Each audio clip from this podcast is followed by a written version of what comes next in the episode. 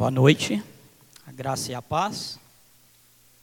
Fim de ano, um, novo ano se iniciando e sempre pensamos em nos propósitos, né, em como vamos emagrecer, né, fazer os regimes aí. Fazemos um propósito para emagrecer durante o ano, mas nunca chegamos ao, ao fim desse regime. Mas hoje, quero, vou, vamos falar de mudança de hábito. Algo para toda a igreja, para a comunidade. Né? Mudarmos nossos hábitos em questões comunitárias. E, baseado num filme de 1992, Mudança de Hábito, é, com Whoopi Goldberg, né? no filme ela interpreta a Delores, que é uma cantora da noite, e que seu namorado é um mafioso, e ela vê a cena de um assassinato que o seu próprio namorado é, faz. E ele é investigado por um policial há muito tempo, e por consequência disso que ela viu, do assassinato que ela vi, vê, ele é, coloca ela na proteção de testemunhas. E ela é enviada para um convento. E lá ela se torna líder de coral e ela faz uma transformação na na comunidade onde ela está e no bairro onde esta comunidade está. É? Então, baseado nisso, mudança de hábito, hoje nós veremos mudança de hábito por uma igreja mais acolhedora. E antes de entrarmos nisso, eu quero que você assista a este clipe. Por favor, se alguém puder apagar as luzes.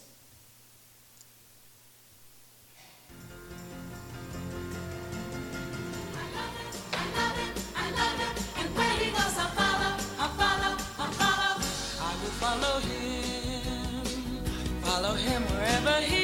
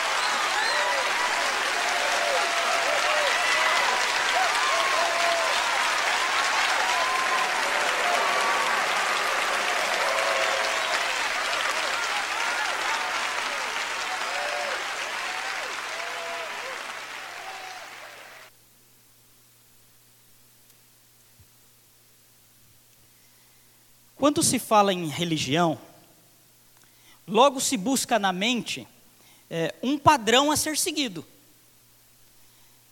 Exemplo: mulheres devem usar saias, devem usar véu, sentar do lado do oposto dos homens, uh, não devem se maquiar, não devem cortar o cabelo uh, e, e algumas outras coisas.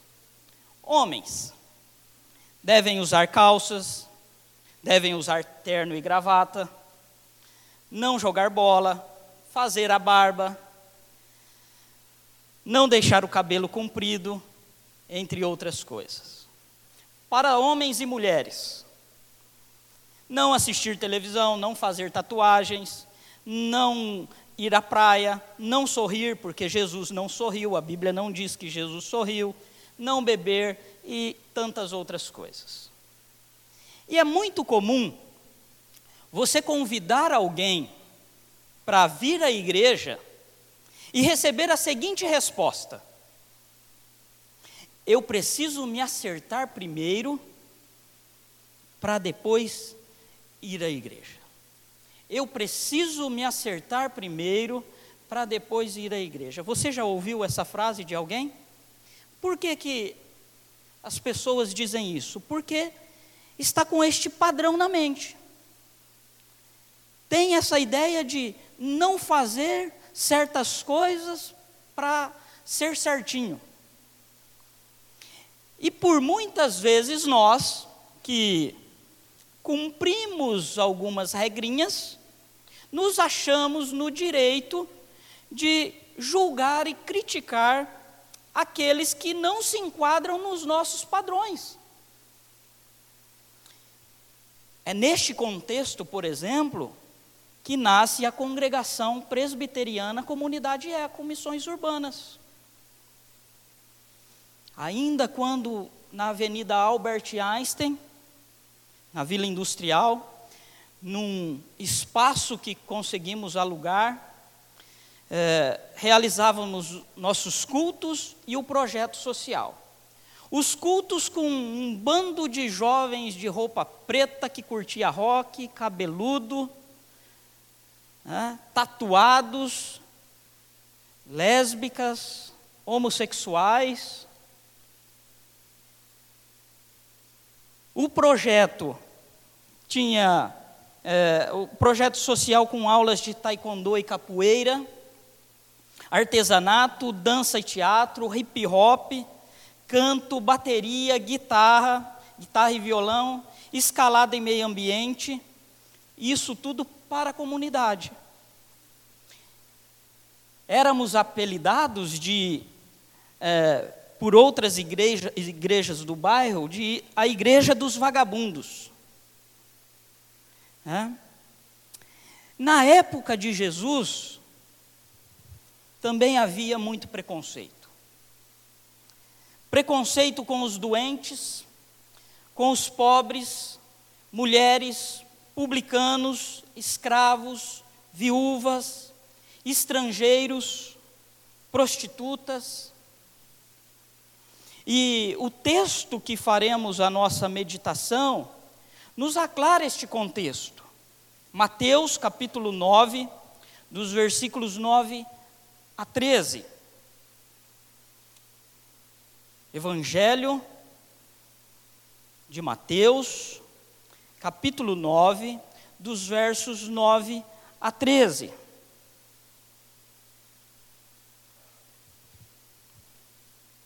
Diz assim a palavra do Senhor: Passando por ali, Jesus viu um homem chamado Mateus, sentado na coleto coletoria, e disse-lhe: Siga-me. Mateus levantou-se e o seguiu. Estando Jesus em casa, foram comer com ele e seus discípulos muitos publicanos e pecadores. Vendo isso, os fariseus perguntaram aos discípulos dele: Por que o mestre de vocês come com publicanos e pecadores? Ouvindo isso, Jesus disse: Não são os que têm saúde, saúde que precisam de médicos, mas sim os doentes. Vão aprender o que significa isto? Desejo misericórdia, não sacrifícios, pois eu não vim chamar justos, mas pecadores. Então, antes de entrar nos pontos aqui, que vou abordar, é necessário fazer uma consideração. No verso 9, Jesus viu um homem chamado Mateus. Quem era esse Mateus? Era um publicano. Quem eram os publicanos? eram aqueles judeus que trabalhavam para o império cobrando impostos dos judeus. Eram considerados pelos judeus traidores e ladrões. Então Jesus viu um homem chamado Mateus, viu esse publicano, sentado na coletoria, ou seja, ele estava recebendo os, os impostos, cobrando os impostos, e disse-lhe: siga-me. Precisamos entender algo aqui sobre a soberania de Deus. É Deus quem chama, e Ele chama quem Ele quiser. Deus é quem chama e Ele chama quem Ele quiser. Por exemplo, quando Deus chama o apóstolo Paulo, ainda Saulo, ao caminho de Damasco, ele tem um encontro com Jesus, cai, fica cego e vai para a cidade. E aí no, no, capítulo 22 de Atos diz assim: Um homem chamado Ananias, piedoso, segundo a lei, e muito respeitado por todos os judeus que ali viviam, veio ver-me e, pondo-se junto a mim, disse: Irmão Saulo, recupere a visão. Naquele mesmo instante pude vê-lo.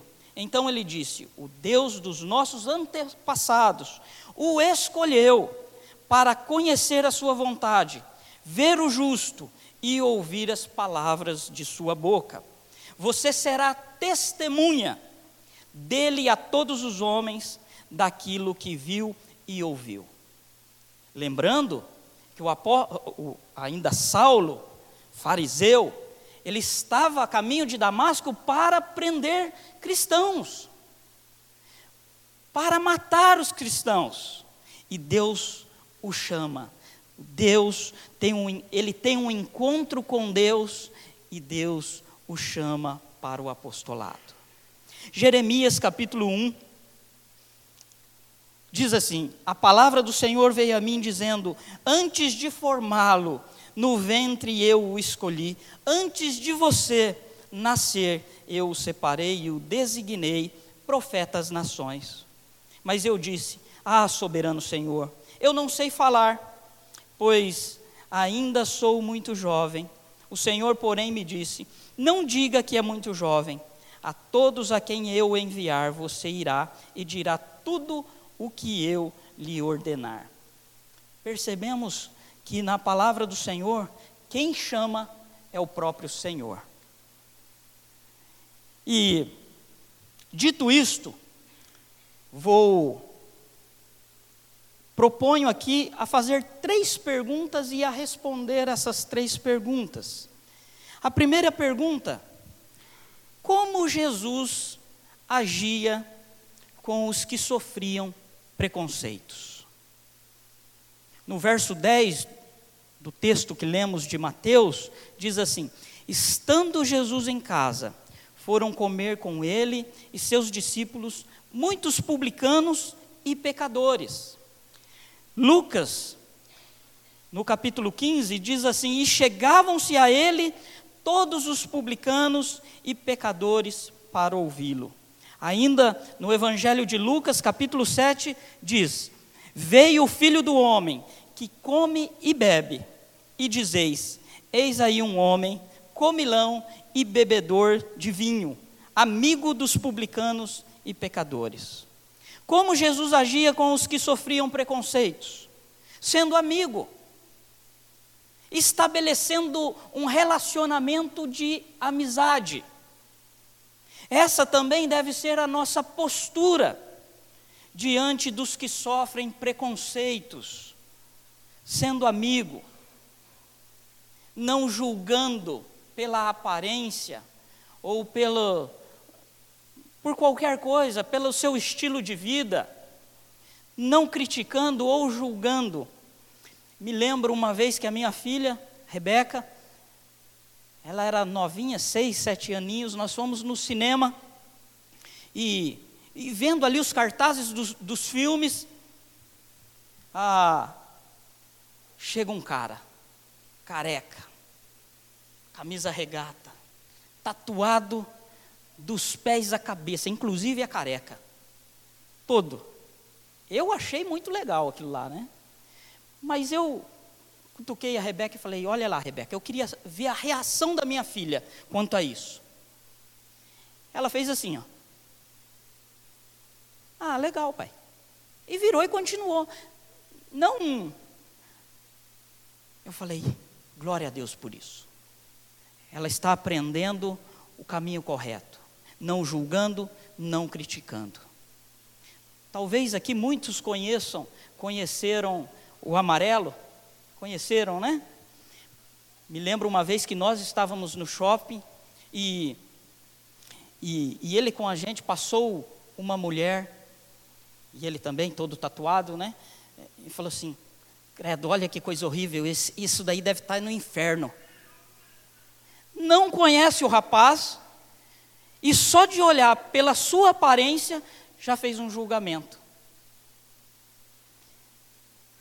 É preciso conhecer a história das pessoas para estabelecer um julgamento ou uma crítica. Porque, com certeza, quando você conhece a história de alguém, seja ele ou ela, quem for, você fará um julgamento e uma crítica correta. Para quem você abre as portas da sua casa? Para pessoas importantes para você, amigos, familiares, e para pessoas importantes para Deus. Quando você tem este entendimento de que certa pessoa é importante para Deus, você abre as portas da sua casa. Eu me lembro, há uns anos atrás, eu trabalhava com, com um camarada que ele estava sem casa e ele não tinha lugar para ficar, e o meu patrão deu um quartinho para ele na oficina. E meses se passaram e aconteceu aconteceu uma briga lá entre os funcionários e o meu patrão, era uma sexta-feira, mandou ele embora daquele lugar, da, da oficina. E eu me lembro que nessa tarde ele foi para um canto, abaixou a cabeça ali, ficou sozinho ali. E eu fui falar com ele, e ele falou: Ney, ratinho, né? Ratinho, para onde eu vou? Eu não tenho lugar para ir que, que eu vou fazer agora? Eu falei, calma, calma, a gente vai dar um jeito. Essa noite, esse fim de semana, você vai para casa e a gente vai correr atrás de um lugar para você morar. Vamos para casa, pega suas coisas e vamos, e vamos para casa. Levei ele para casa, aquele dia ele tomou um banho, comeu uma comidinha feita na hora, né? É, convidei um pastor para colega meu para ir lá em casa orar por ele. No sábado ele ia trabalhar em outro lugar, fazer um bico. E eu fui atrás de uma casa para ele, de um, um lugar para ele morar. Consegui o lugar, fiz os contatos com amigos, conseguimos fogão, cama, eh, né, todas essas coisas necessárias para que ele pudesse entrar na casa.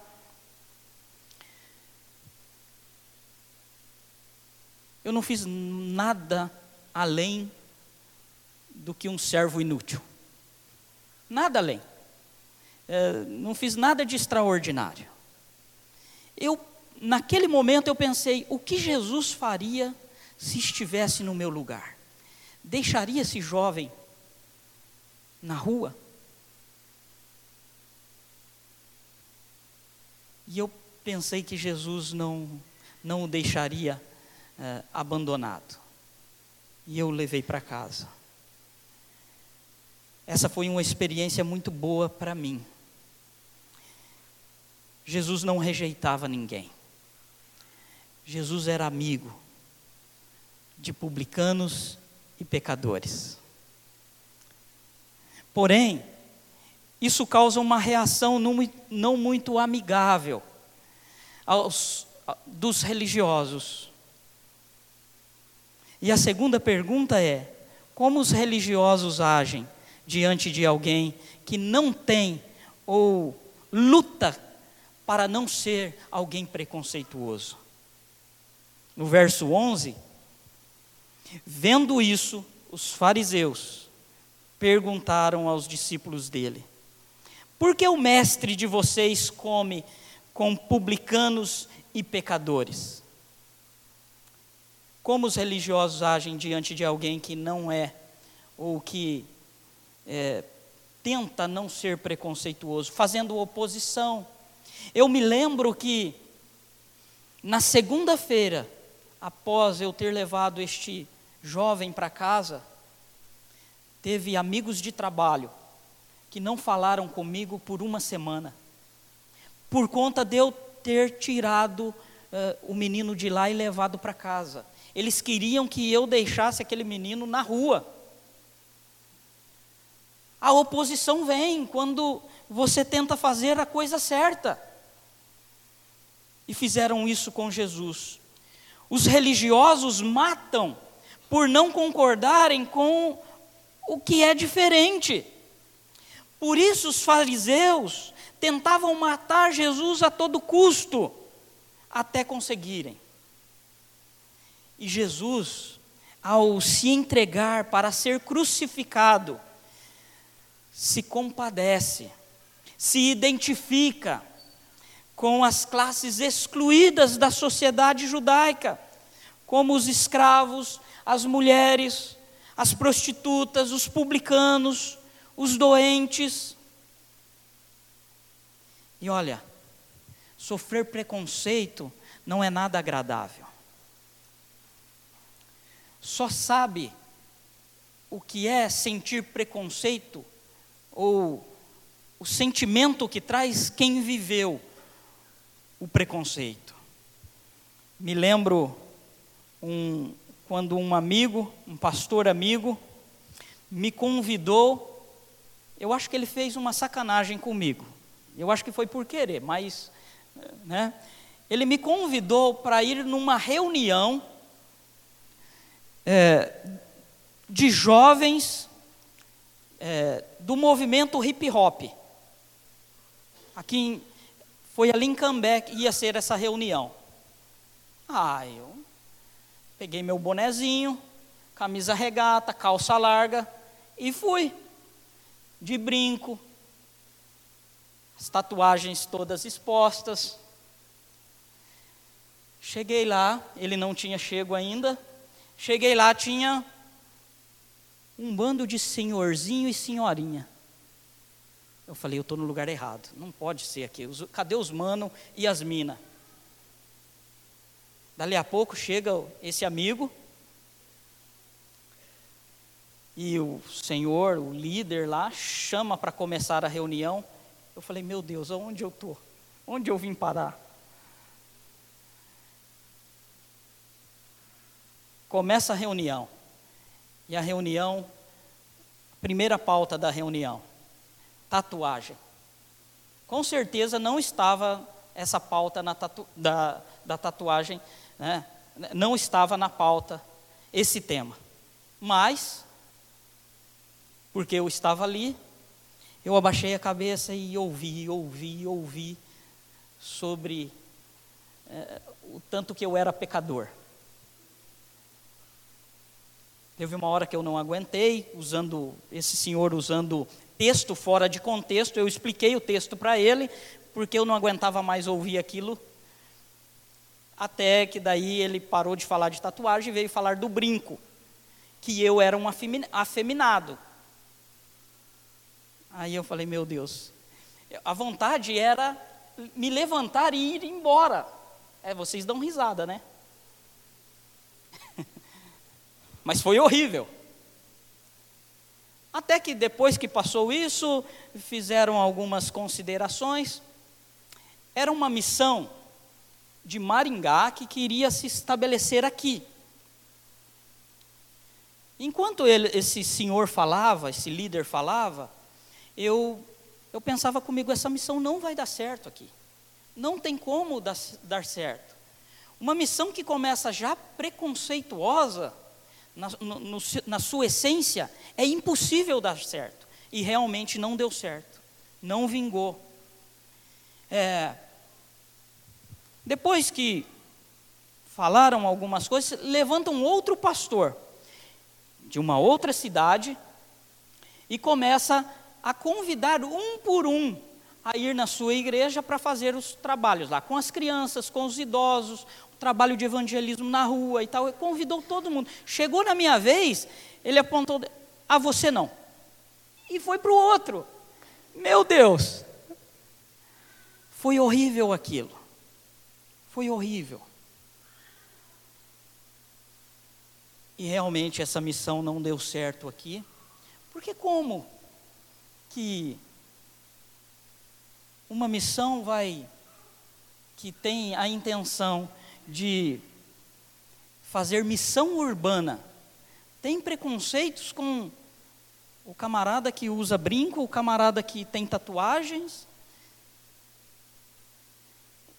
Então, peraí. Quem muda é o Espírito Santo. Nós estamos, muitas vezes nós queremos fazer o papel do Espírito Santo. Porque quem que convence do pecado, do juízo e da justiça é o Espírito Santo. Nós devemos pregar o Evangelho.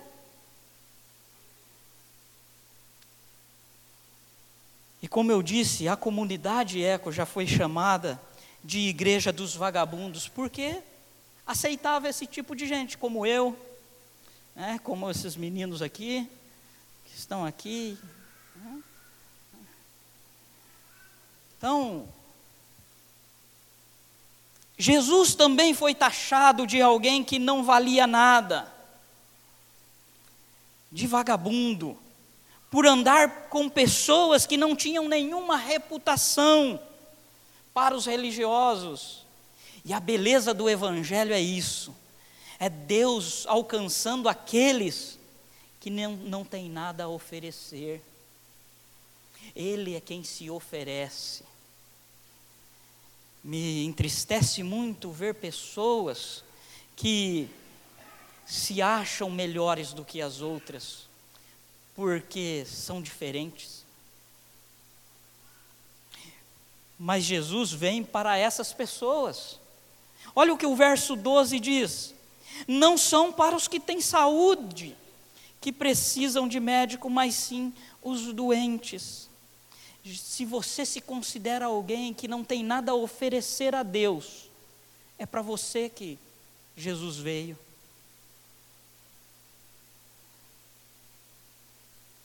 E a última pergunta: o que está por trás do preconceito religioso? No verso 13, vão aprender o que significa isto. Desejo misericórdia, não sacrifícios, pois eu não vim chamar justos, mas pecadores.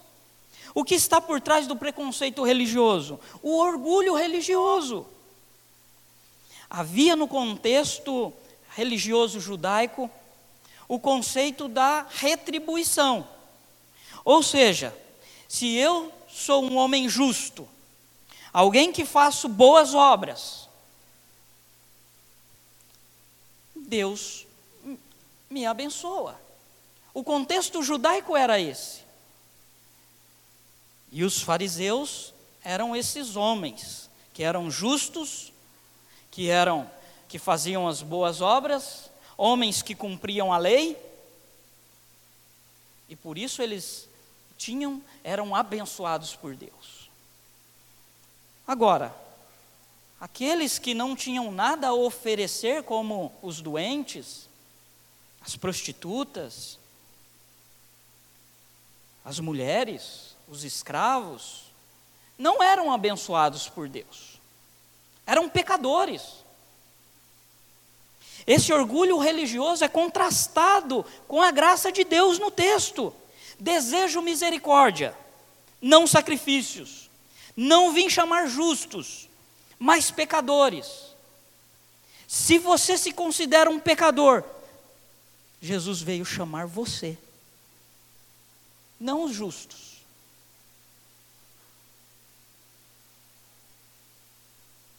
É interessante que no filme, e aí se você não assistiu ainda Mudança de Hábito, te convido a, a assistir este filme, que é muito legal. Mas tem uma cena no filme muito legal, que a, as freiras entram num bar à noite, né, e elas e, e aquelas pessoas que estão ali começam a tirar sarro delas, começam a zoar com elas. É, o, que, o, que, as freirinhas estão fazendo aqui? É, aqui não é o lugar de vocês, vão embora e papapá. E elas vão. Pouco tempo depois, aqueles que eram excluídos da comunidade, não entravam na comunidade, logo depois do trabalho que as freiras começaram a fazer na comunidade, como vocês viram no, no clipe, a fazer um trabalho social, arrumar carros, a dar alimento, limpar o bairro, a tratar bem aqueles que, que eram excluídos, ao final do, do filme, a igreja está lotada. Lotada. No início do filme, vazia, sem relevância nenhuma para a comunidade.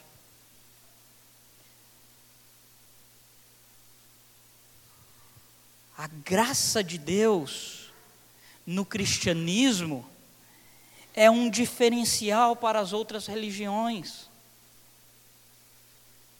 Philip Yancey, ele diz o seguinte: a noção do amor de Deus vindo a nós, livre de retribuição, parece ir contra cada instinto da humanidade.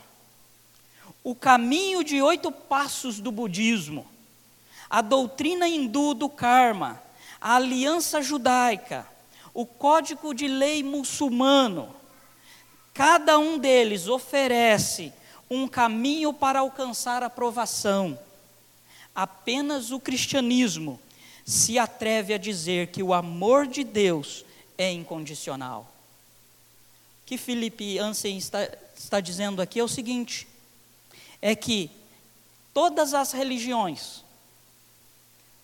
você precisa sacrificar, dar alguma coisa para receber da divindade. A única religião que, que é o que Deus faz o sacrifício pelos seus é o cristianismo. É um amor incondicional. É um amor que não te cobra nada. Ele simplesmente se doa. A graça de Deus, além de ser um diferencial, no cristianismo é também uma ofensa para as outras religiões. Abraham Butch, ele diz o seguinte: este ensino não apenas, que ensino da graça de Deus, não apenas ofende o orgulho do homem, quando insiste que não pode haver nenhuma espécie de mérito humano na salvação, ela ofende também porque insiste em que Deus, sendo misericordioso, é o único caminho para a salvação. Deus já cumpriu o sacrifício por todos vocês. Não há sacrifício mais a ser pago. Ele te aceita do jeito que você é. Porém, ele te ama tanto que ele não te deixa do jeito que você é. Ele te transforma, ele muda hábitos. Ele transforma as nossas vidas. Na carta aos Efésios, capítulo 2, diz assim: Vocês estavam mortos em suas transgressões e pecados, nos quais costumavam viver, quando seguiam a presente ordem deste mundo e o príncipe do poder do ar, o espírito que agora está atuando na atuando nos que vivem na desobediência. Anteriormente, todos nós também vivíamos entre eles. Vejam só, anteriormente, todos nós vivíamos entre eles, satisfazendo as vontades da nossa carne, seguindo os seus desejos e pensamentos, como os outros. Éramos por natureza merecedores da ira de Deus. Sabe o que você merece? O inferno, a ira de Deus. É isso que você merece. Mas a graça de Deus te alcançou em Cristo Jesus. E tirou desta condição. E te levou para o reino da luz, do Filho, do amor. Se você é confiante na sua própria capacidade, religiosidade, bondade, ouvir que Deus o ama, soa como algo tão óbvio. Né? Você é levado a pensar, é, se você confia na sua capacidade, na sua religiosidade, na sua bondade, ah, Deus não faz mais do que a obrigação amando alguém como eu. Ah, olha, Jesus não precisava nem ter morrido por mim. Umas chicotadas já estava bom. Olha, eu sou tão bom. Olha o que eu faço. Ah, gente, eu me lembro uma vez, quatro meses de conversão, cumprindo todas as regrinhas religiosas que eu falei no começo, cumprindo tudo, todos os dias estava na igreja. E um domingo de ceia. Eu não podia tomar ceia, né? não era batizado ainda. É, e eu comecei lá, lá do fundo a olhar para as pessoas na hora da ceia. Ah, aquele ali não podia tomar ceia, não. Eu conheço, é meu amigo, conheço que eu sei o que ele faz. Ah, aquela lá também não. Aqui, hum, meu Deus, eu que estou fazendo tudo certinho, ah, não posso tomar ceia. Onde já se viu? Acabou o culto, fui embora, dormi. Na madrugada, acordei, suando, com um texto na, na mente. Eu não tinha lido a Bíblia ainda, toda, só tinha lido alguns textos. Mateus capítulo 7. Ai, e eu fui, fui ler o Mateus capítulo 7. Não sabia o que estava escrito ali. Na madrugada daquele domingo, que eu julguei algumas pessoas lá que não podiam tomar ceia. Não julgueis para não ser, ser julgado. Do mesmo modo que você julgar, você será julgado. Antes de tirar o cisco do olho do teu irmão, tire a trave dos seus olhos. Meu Deus, como aquilo lá foi uma facada no coração. Eu falei, na hora eu lembrei, foi por causa do culto, que Deus está me, me mostrando que eu não sou nada, que eu não sou diferente de ninguém, eu não sou melhor do que ninguém, porque eu cumpro algumas, algumas regrinhas da igreja. Eu não era tão bom assim, como eu estava pensando. E Deus me mostrou isso, e eu pedi perdão naquele momento, e naquele momento eu entendi que nós somos todos iguais. Numa comunidade de fé que estamos crescendo e aprendendo a viver a vida comunitária com Deus. Mas se você chegou aqui hoje, consciente das suas limitações, lutando com a sua incapacidade de ser aquilo que você deveria ser e não é, sensível com as pisadas de bola do passado e do presente, com certeza ouvir que Deus te ama, apesar de quem você é, é uma excelente notícia. É uma notícia surpreendente, que tira um fardo das costas. Deus nos ama e Ele sabe o que Ele comprou, não é, pastor? Quando Ele naquela cruz se entregou por cada um, Ele sabe o que Ele comprou. Ele sabe o recipiente que Ele comprou e o que tem dentro. Ele sabe que você tem o coração peludo. Ele te perdoou. Mais que. Cadê o Cícero? O Cícero é o que tem o coração mais peludo daqui. Ele sabe que você vai pisar na bola, que você pisa na bola. Ele sabe, não pega Deus de surpresa. Saber disso é maravilhoso. No capítulo 2 de Efésios, diz assim: Deus nos ressuscitou com Cristo e com Ele nos fez assentar nos lugares celestiais em Cristo Jesus, para mostrar nas eras que hão de vir a incomparável riqueza da Sua graça, demonstrando em Sua bondade para conosco em Cristo Jesus. O que Deus quer é a exaltação da sua graça. Deus quer ser conhecido na história pela riqueza da sua graça. Muitos pregadores hoje fazem uma propaganda de Deus, prometendo poder e apresentam Deus ao mundo como um Deus de poder. E quero dizer, este Deus é um Deus de poder. Realmente ele é um Deus de poder.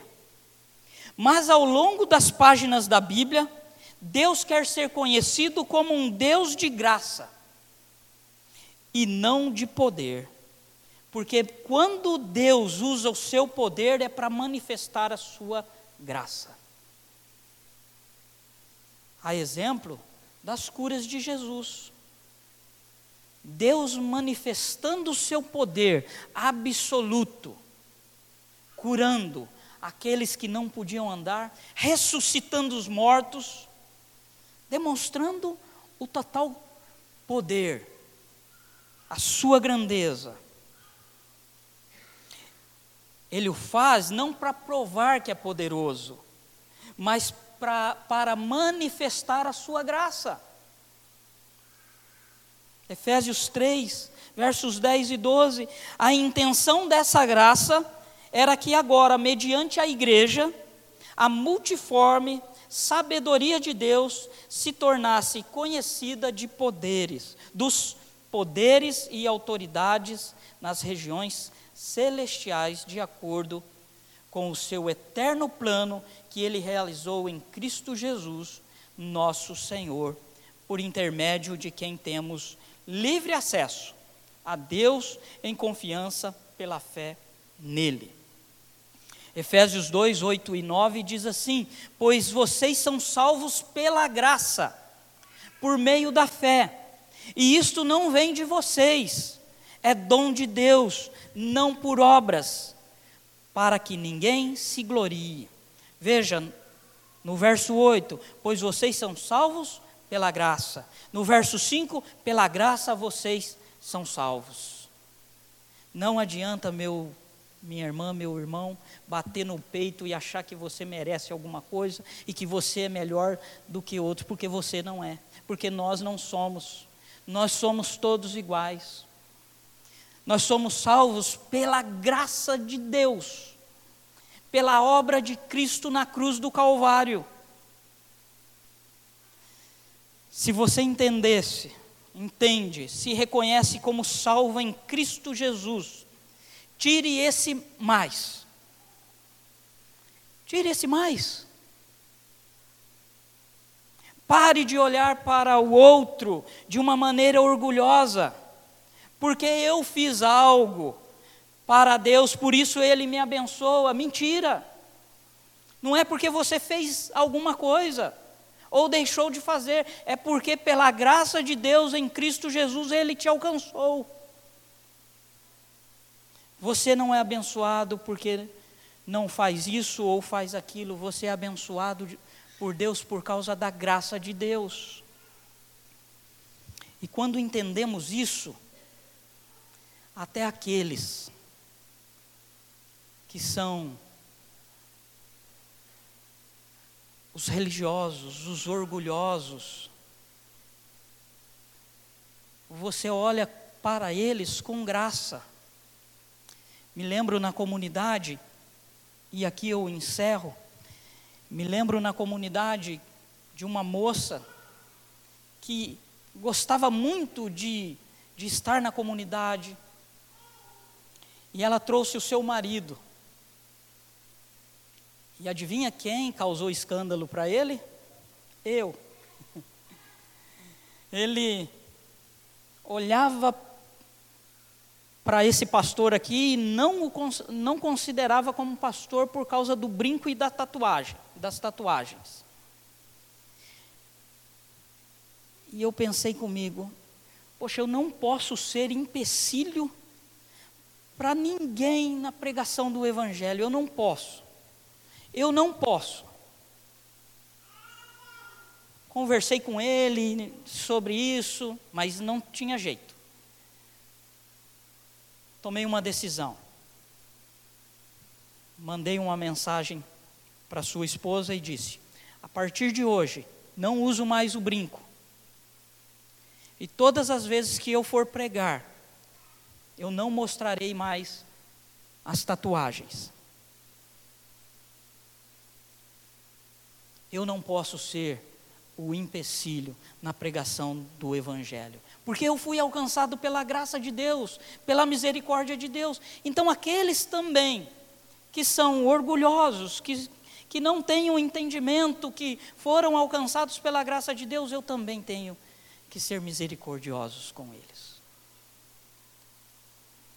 Porque Cristo, enquanto estava sendo crucificado, ele estava sendo pelos seus algozes e ele, naquela cruz do Calvário, disse: Pai, perdoa-os, porque eles não sabem o que fazem. Não, nós não podemos atirar pedra, nem criticar ninguém, porque são diferentes de nós, ou porque pensam diferente de nós. É, nós temos também que usar da graça e da misericórdia que nos foi alcançada com os nossos irmãos e irmãs que são diferentes. Então, proponho que nesta neste início de ano, como comunidade de fé, possamos mudar nossos hábitos religiosos, sermos uma igreja acolhedora, assim como Jesus acolhia aqueles que eram excluídos da sociedade, nós também possamos ser esta igreja acolhedora. Quero vou deixar uma pergunta aqui para nós refletirmos durante a semana e praticarmos. Depois de tudo que falamos, você se vê um religioso preconceituoso ou como uma igreja que leva o amor e a graça de Deus para os que sofrem preconceito religioso? que possamos pensar em qual posição nos enquadramos aí. Se somos aqueles que excluímos as pessoas por sermos melhores do que eles, ou se somos aqueles ou aquelas que acolhe aqueles que sofrem preconceito. Que Deus nos abençoe e nos ajude, porque desafios virão. E Todos nós, de alguma maneira, somos preconceituosos. Todos nós. Eu tenho os meus preconceitos, mas eu luto, mas e luto muito contra isso, para não fazer pré-julgamentos. Que Deus nos ajude. Quero chamar o pastor Henrique aqui para fazer esta oração final e depois eu já convido o, o ministério de louvor a subir.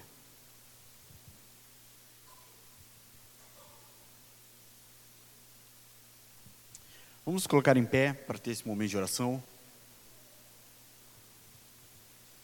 Baixe sua cabeça, feche seus olhos. Deus Todo-Poderoso, diante da Sua palavra, nós temos um pedido de perdão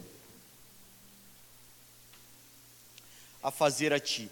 Perdoa-nos por todas as vezes que de alguma maneira nós fomos orgulhosos e nós, em nossos corações e mentes, nos achamos melhores do que outros e outras. Pai, é sabido que as pessoas sofrem preconceito, das mais variadas formas. Preconceitos por serem negros, por serem brancos, por serem altos, por serem baixos, por serem ricos, por serem pobres. E a lista é imensa. E talvez, Pai, nós tenhamos sido alvo de preconceito e estejamos então reproduzindo isso. O que contrasta com a tua palavra. Por isso, nessa noite eu te peço, perdoa-nos, ó Deus, e nos ajuda a sermos imitadores do teu filho e que, como o teu filho Jesus se relacionava com ladrões, com pecadores, com beberrões, com comilões, que nós, como igreja, saibamos que a casa é tua, a graça é tua, a salvação pertence ao Senhor e o Senhor a dá a quem quer. Que os nossos corações estejam então afinados com o teu, de maneira tal que possamos olhar o diferente com os olhos de Jesus. Sentirmos compaixão, apreço. E não termos medo de nos envolvermos com aquele que é diferente, porque na verdade só externa o seu pecado de uma forma distinta da nossa. Pai, faz aquilo que só o Senhor sabe fazer, que é mudar os nossos corações. Oramos assim, no nome do teu filho Jesus. Amém.